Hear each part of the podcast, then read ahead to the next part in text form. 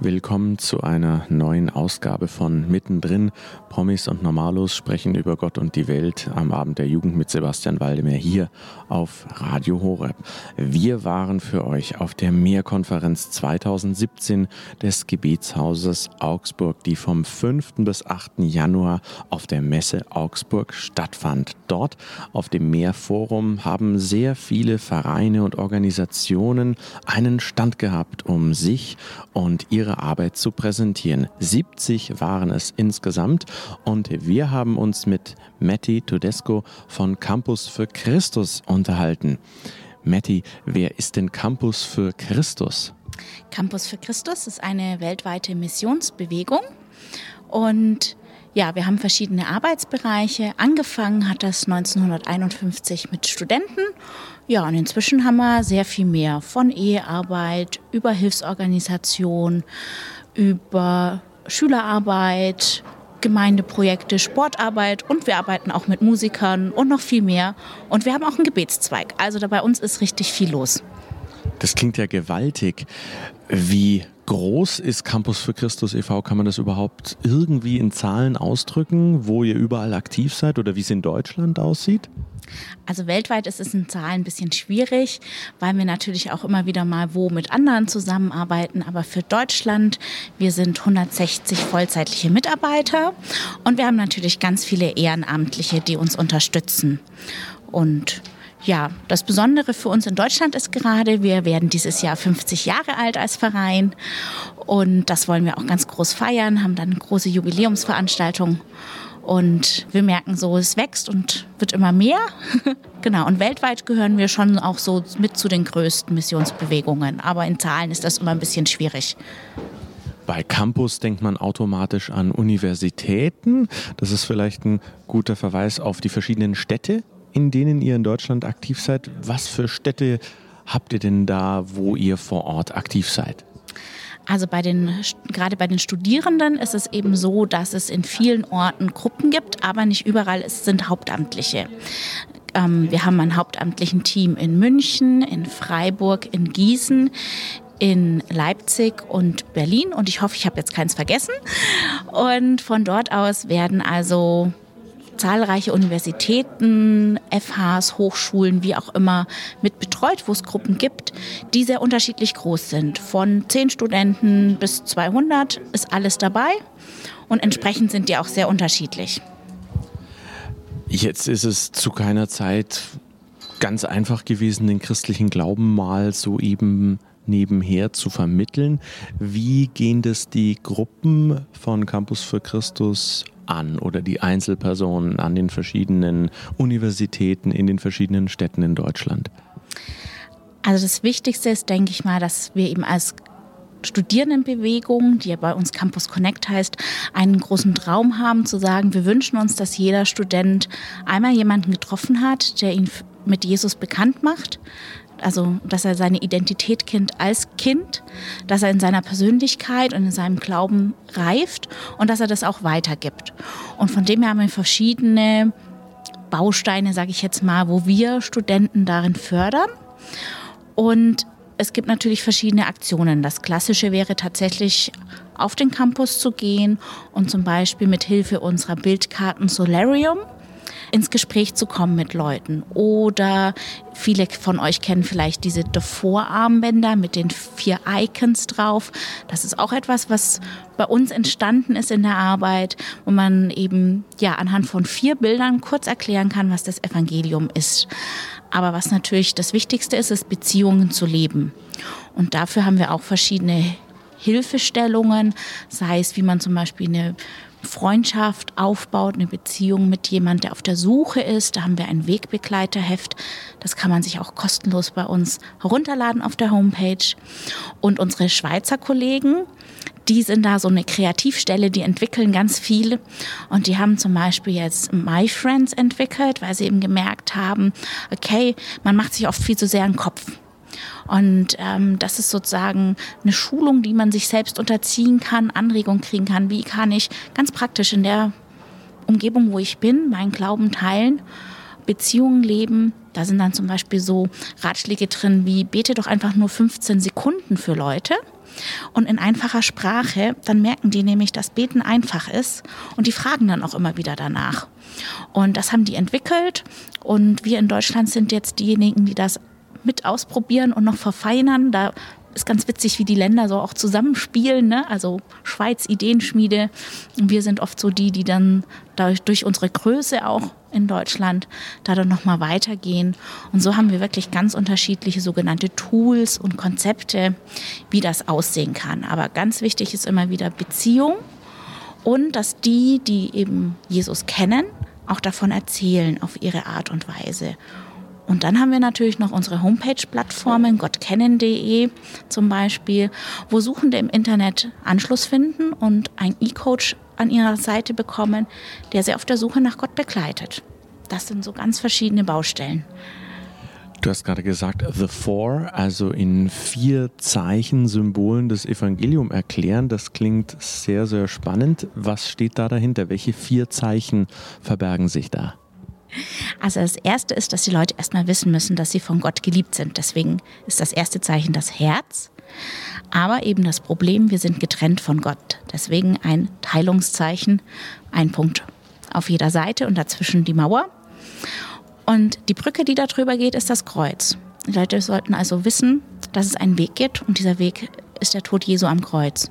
Und dann das Fragezeichen, nämlich wie stehst du dazu, entscheide dich.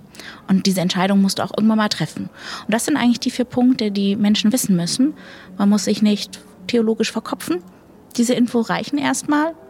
Und ja, diese Punkte kann man sich als Armband anziehen, als T-Shirt. Es gibt auch ein Heftchen, das man den Leuten geben kann. Das ist noch ein bisschen erklärt. Man kann sich aufs Auto kleben, auf den Laptop, als Handyhülle, wie auch immer für sich selber, wenn man im Gespräch ist, um sich nochmal dran zu erinnern, wie war die Reihenfolge, was ist wichtig. Oder vielleicht sagt auch jemand, hey, du rennst da immer mit so komischen T-Shirts rum. Was ist denn das? Erklär mal. Und so kann man ins Gespräch kommen.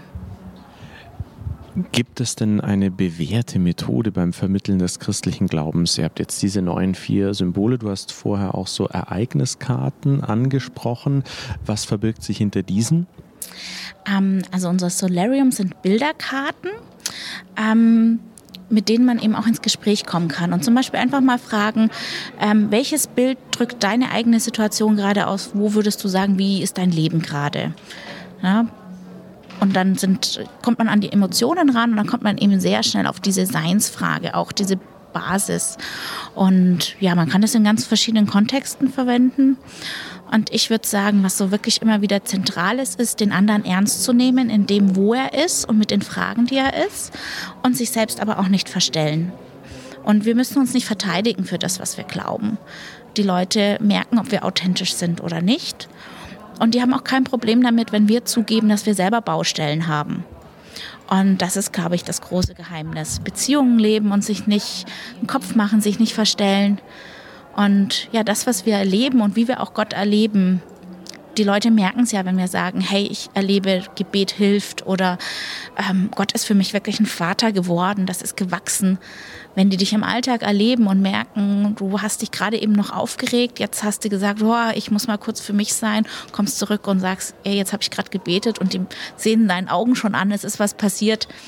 Was soll es für ein größeres Zeugnis geben, als dass die sehen, wie Gott in deinem Leben wirkt? Ganz unkompliziert und praktisch.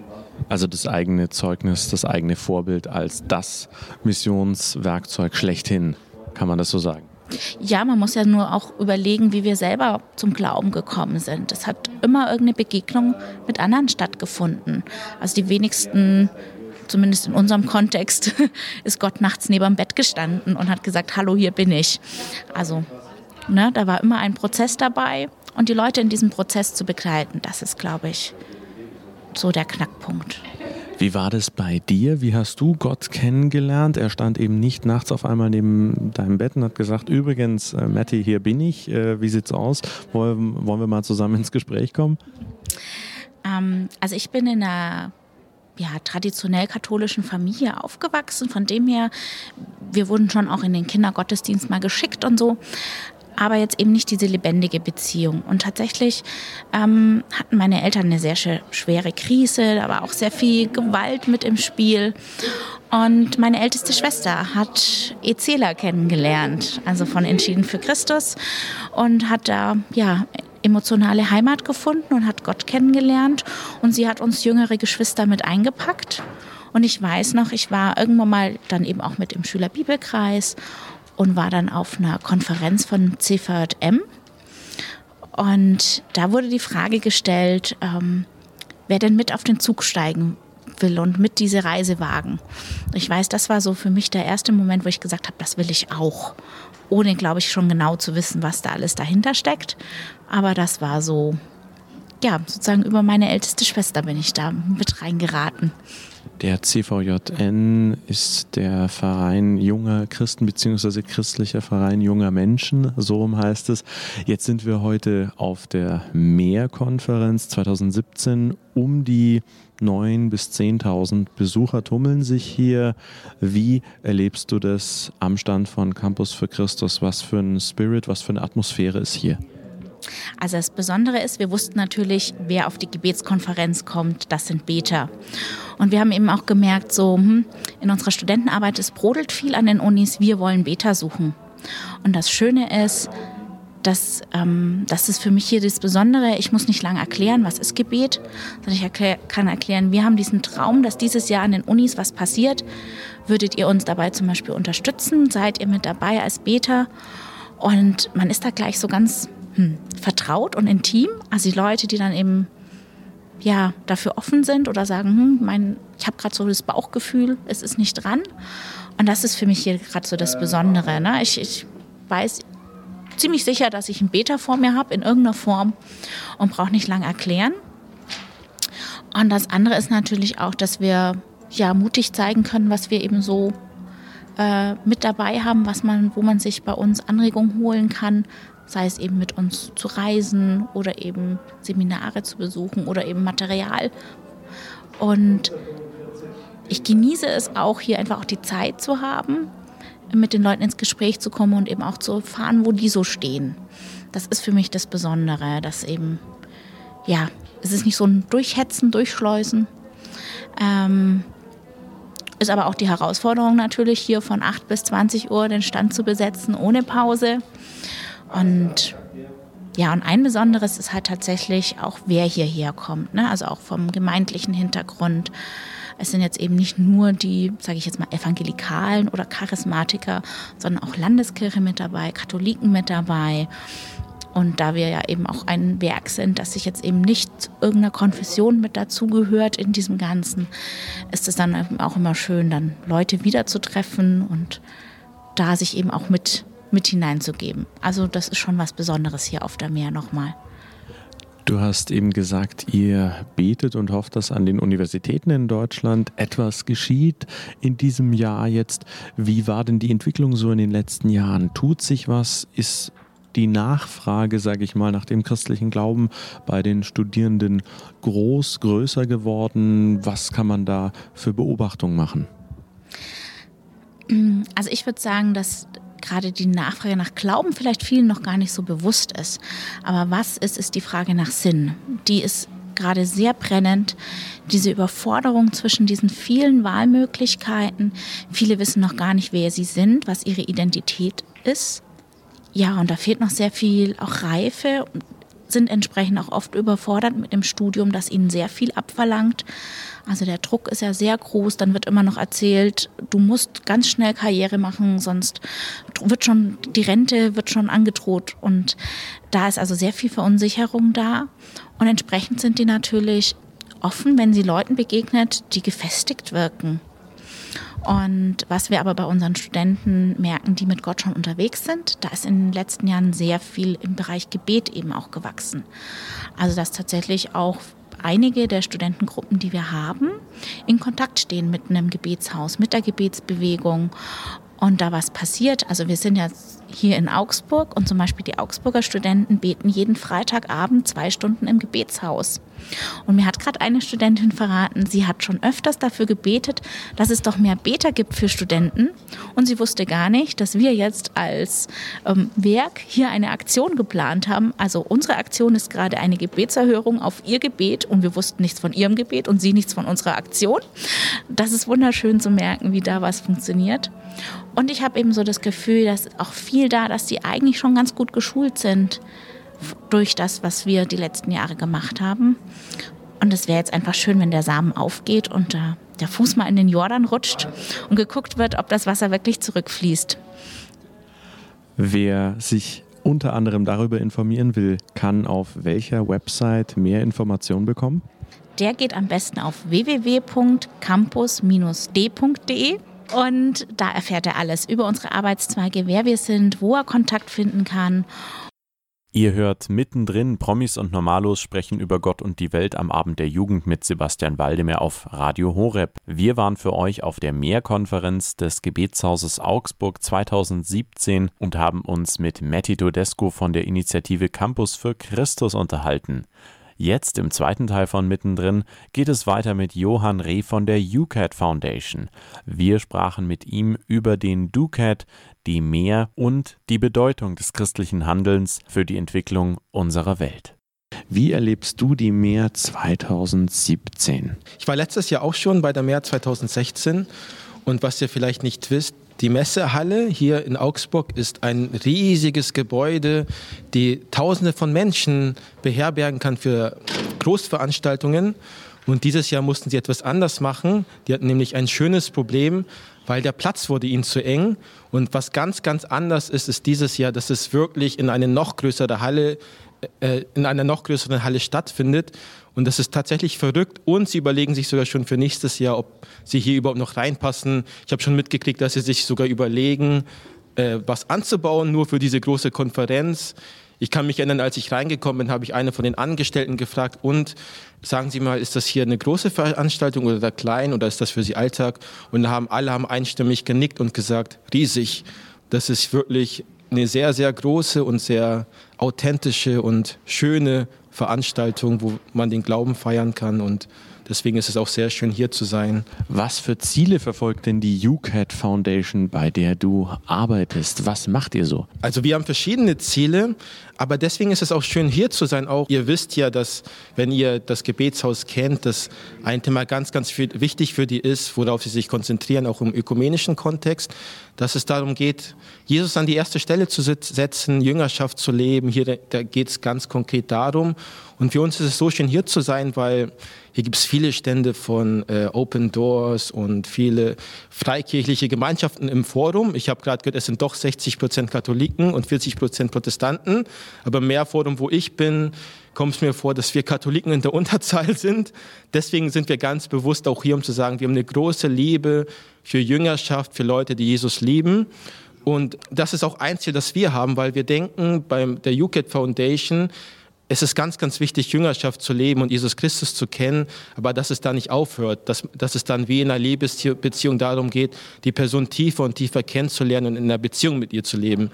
Wir verstehen uns jetzt nicht als die, die jetzt die Leute zu Jesus Christus bringen, aber die gute Materialien herstellen und Projekte anbieten, mit denen ihr, die ihr schon Jesus kennt, wirklich gut arbeiten könnt. Und davon bin ich auch überzeugt, dass wir da gute Projekte und Materialien haben. Wie ist denn jetzt aktuell so der Stand der Dinge bei der UCAT Foundation? Was für ein Buch habt ihr jetzt so ganz aktuell? Das Schöne bei dem UCAT auch von der Anfangsgeschichte ist, dass wir maßgeblich deswegen da sind, weil Papst Benedikt 2011 bestimmt hat, dass der UCAT verteilt wird, umsonst.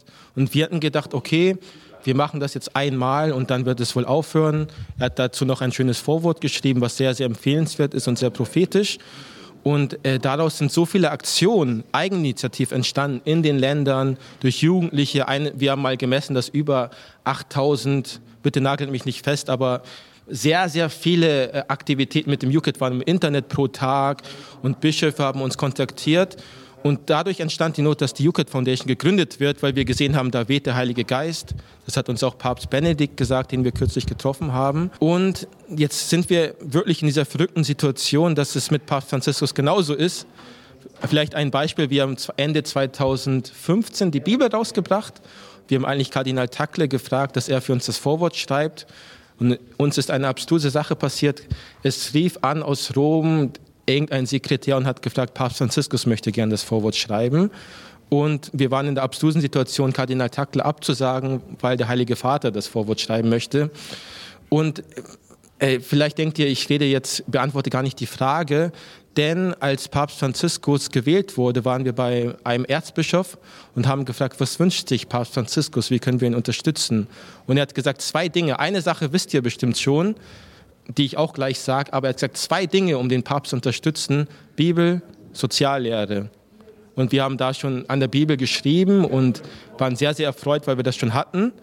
Und viele wissen nicht, dass er aus dem lateinamerikanischen, aus einer lateinamerikanischen Bibelbewegung kommt, dass es ein großes Anliegen ist. Und euch fällt sicherlich wieder auf, mir fallen bei Papst Franziskus zwei Dinge auf, dass er einerseits so unglaublich die Barmherzigkeit Gottes betont, dass er dich liebt und weil er sehr stark für mich Jüngerschaft betont oder dass Gott zuerst den Schritt auf uns zumacht.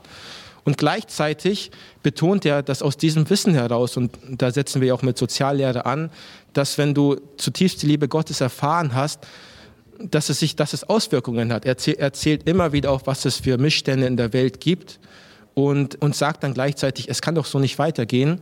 Und deswegen haben wir ihn, wir haben die Bibel draußen, jetzt haben wir Ende, haben wir zum Weltjugendtag letztes Jahr den Duket rausgebracht. Das ist wirklich die Soziallehre und das ist die Soziallehre für junge Menschen. Ich erkläre es auch so, er macht immer öffentlich den Aufruf, bitte, wenn du Christ sein willst, was ist unsere Aufgabe auch als Christ, Jesus Christus kennen und die Welt positiv verändern. Der Duket ist wirklich der Aufruf an die Jugend der Welt, mit einfachen Materialien. Es gibt auch eine App, wo man dem Papst versprechen kann, dass man ihm helfen will an die Jugend der Welt zu sagen, bitte lernt kennen, was heißt es? Es gibt dieses Armband, what would Jesus do? Was bedeutet es, was Jesus tun würde, nachdem du Jesus Christus kennengelernt hast? Sollen wir ihn ähnlich werden? Was bedeutet das? Und dazu gibt es den Duket. Wir waren auch bei ihm. Er sagt, das ist deine Gebrauchsanleitung zum Christsein. Und es ist auch ganz schön, dass wir die verschiedenen Materialien haben, denn wenn man sich nur auf eine Sache fokussiert, zum Beispiel nur Gebet, dann würde ich vielleicht behaupten, dass es schwierig ist zu wachsen im Glauben oder wenn man sich nur auf Karitatives äh, fokussiert. Aber wirklich, wenn man es verbindet, wenn du jetzt ein Charismatiker bist äh, und dann aber anfängst, Sozialaktionen zu machen, aus deinem Glauben heraus, wirst du merken, wie du am, im Glauben wächst. Und ich denke auch, das ist, was Papst Franziskus dir sagt, hab eine persönliche Beziehung mit Gott und verfolgt den Weg der Heiligkeit. Ich denke, mit der Lehre der Kirche geht es gut habe selber die Erfahrung gemacht.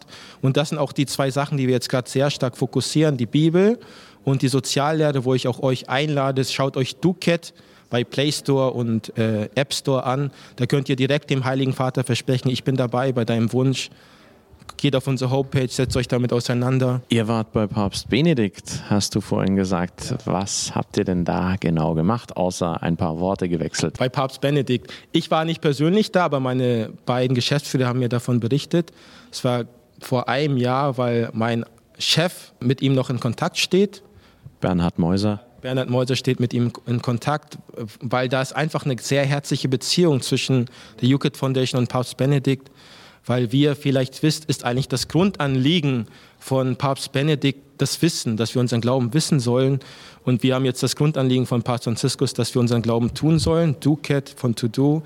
Und bei Papst Benedikt war es einfach eine herzliche Begegnung. Wir hatten da keine Intention, wir wollten jetzt nicht ihn um was bitten, sondern einfach aus dieser herzlichen Beziehung ist auch eine, äh, hat auch ein Treffen heraus stattgefunden. Und für mich, ich bin ein großer Bewunderer, Papst Benedikts, und er hat uns da einen Satz mitgegeben, der hat uns so berührt und uns gesagt, ja, vielleicht sind wir auf dem richtigen Weg, weil er hat gesagt, Juket, ihr habt den Rückenwind des Heiligen Geistes. Und da haben wir gesagt, okay, wir sind wohl nicht ganz äh, auf dem falschen Weg. Das hat uns so gefreut. Ja, mit dem Satz lässt sich's leben, könnte man sagen. Ja?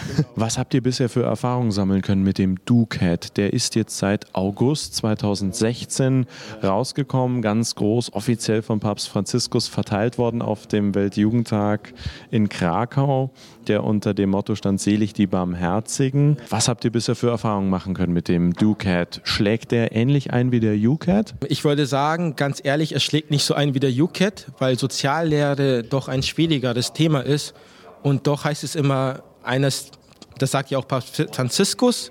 Und ich glaube, Papst Franziskus spricht auch für Gott. Das ist ein Anliegen Gottes auf seinem Herzen, dass wenn wir jetzt nicht äh, anfangen, aus dem Glauben heraus, aus der Begegnung, wahren Begegnung mit Jesus Christus auch Veränderung zu schaffen. Soziallehre ist auch immer Jesus Christus aus einer Veränderung des Herzens aktiv werden. Dann wird nicht viel vorangehen. Und es ist so ein wichtiges Anliegen, äh, so ein wichtiges Anliegen. Und wir haben jetzt mit dieser Aktion wirklich ein Instrument, wo wir beobachten können, und uns geht es wirklich um diesen Traum Gottes und des Papstes, wirklich überall auf der Welt Netzwerke, junge Leute, Bischofskonferenzen, die sich wirklich jetzt langsam den Traum zu eigen machen. In Brasilien zum Beispiel hat die Bischofskonferenz wirklich ein Jahresprogramm aufgesetzt, mit dem sie mit den Jugendlichen arbeiten, ähnlich in Indien, in den Philippinen. Und wir sehen aber auch gleichzeitig, und das ist auch unser Wunsch, dass viele Jugendliche eigeninitiativ anfangen. Wir wollen jetzt in den, nicht diesem Jahr an konkreten Werkzeugen arbeiten, wie Programm und so weiter. Wie kann ich mit den DuKit und mit den UKIT arbeiten? Aber wir sehen jetzt, wir sind sehr zufrieden. Wir hatten auch bei dem Weltjugendtag Freiwillige mit uns, die wir für den Traum geschult haben. Ich sage immer das Beispiel von Obama, wie kann eine Revolution gelingen?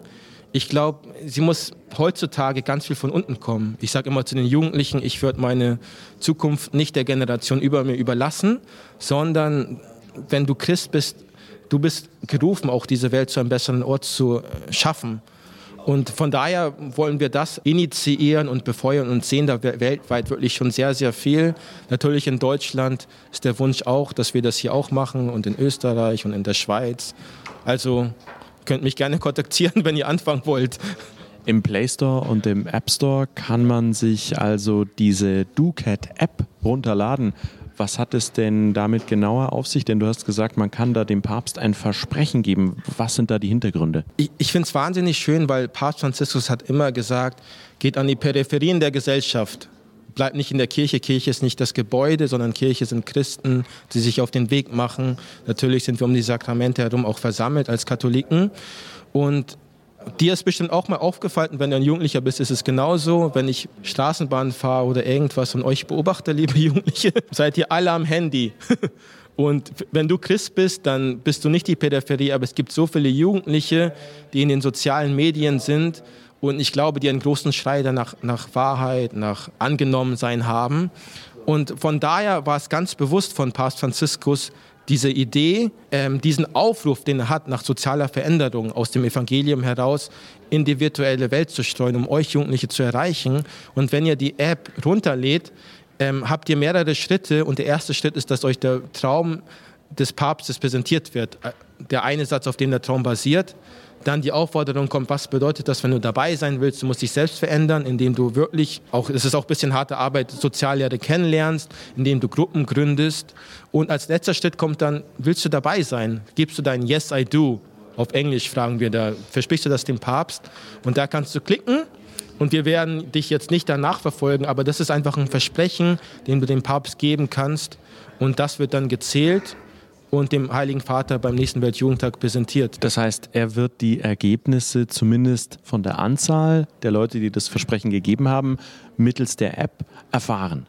Genau, wir überlegen uns eine mehrschienige äh, Strategie, wie wir jetzt die eine Million präsentieren. Einerseits ist es natürlich die Versprechen, Andererseits haben viele Bischofskonferenzen und junge Leute auch Eigeninitiativprojekte gestartet und das wollen wir ihnen dann auch präsentieren. Also die, in Brasilien läuft schon wahnsinnig viel, in den Philippinen, im ostasiatischen Raum, in Mexiko ist jetzt eine ganz große Konferenz, wo der Ducat eine große Rolle spielen wird. Und einerseits die Zahlen, aber andererseits geht es uns ja wirklich darum, was äh, geschieht damit konkret und das wollen wir Ihnen dann auch ein bisschen sammeln und präsentieren.